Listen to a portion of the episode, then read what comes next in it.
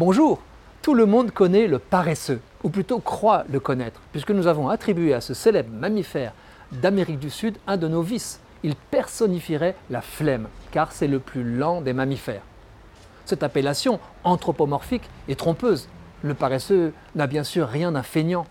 Son mode de vie hallucinant a ses raisons, reflet de l'intelligence prodigieuse de Dame Nature.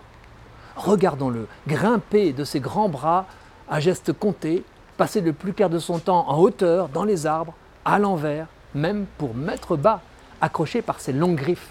L'espèce dite à deux doigts, Coloepus didactylus, en a trois à chaque patte arrière et deux à l'avant. Elle se nomme aussi Uno. D'abord, expliquons la lenteur de l'Uno. Elle a son intérêt. Elle le protège de son principal prédateur, l'aigle harpie. Presque immobile, le grimpeur passe pour une excroissance végétale ou une termitière. Notre paresseux aurait-il avalé un ralentisseur? La réponse est oui, des feuilles. L'essentiel de sa pitance, des feuilles si pauvres en nutriments et si longues à digérer, jusqu'à 30 jours, qu'elles l'obligent à brider son métabolisme. En dormant jusqu'à 80% de son temps, le paresseux s'économise. Grignotant aussi des branchettes, des baies et quelques insectes, il est si attaché à la canopée de la forêt tropicale humide qu'il vague rarement au sol.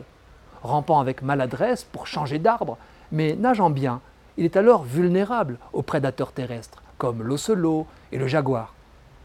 À ce titre, un rite apparemment absurde de l'uno ne laisse pas d'étonner. Une fois par semaine, notre ami descend pour assouvir un besoin pressant. Mais pourquoi donc ne se contente-t-il pas de laisser choir ses excréments de son perchoir, comme les singes ou les oiseaux? Nos ancêtres aussi les lançaient bien par la fenêtre avec le cri d'alerte exigé en 1372 Gare à l'eau si notre arboricole descend sans crier gare, c'est à cause d'un papillon. Je m'explique. Le pelage du paresseux est un écosystème qui fourmille de bestioles, mythes, coléoptères, acariens. Il héberge aussi une micro-algue nommée Trichophilus velkeri, qui lui donne, pendant la saison humide, sa couleur verte. Ce verdâtre complète sa lenteur pour l'aider à passer inaperçu dans le feuillage. Les poils de luneau sont même dotés de crevasses où l'algue peut proliférer. Or, il se trouve qu'une sorte de mythe, elle aussi attachée au paresseux, habite son pelage en se nourrissant des sécrétions de sa peau et que ce papillon alimente notre algue avec ses déjections et ses cadavres.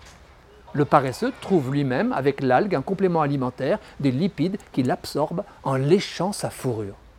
Voilà donc qu'en l'air, trois espèces coopèrent, une plante, un insecte et un mammifère. Si le paresseux fait l'effort de descendre au sol pour déféquer, c'est pour permettre aux femelles des mythes qu'il héberge de pondre dans ses crottes, car leurs chenilles s'en nourrissent. Le maintien du cycle du papillon dont dépendent les algues qui le colorent est à ce prix. Tout bien pesé, la prise de risque de celui qui opère au sol une fois par semaine est raisonnable au regard de l'avantage sécurité offert par le camouflage. Dans la nature, les choses les plus folles ont toujours une bonne raison.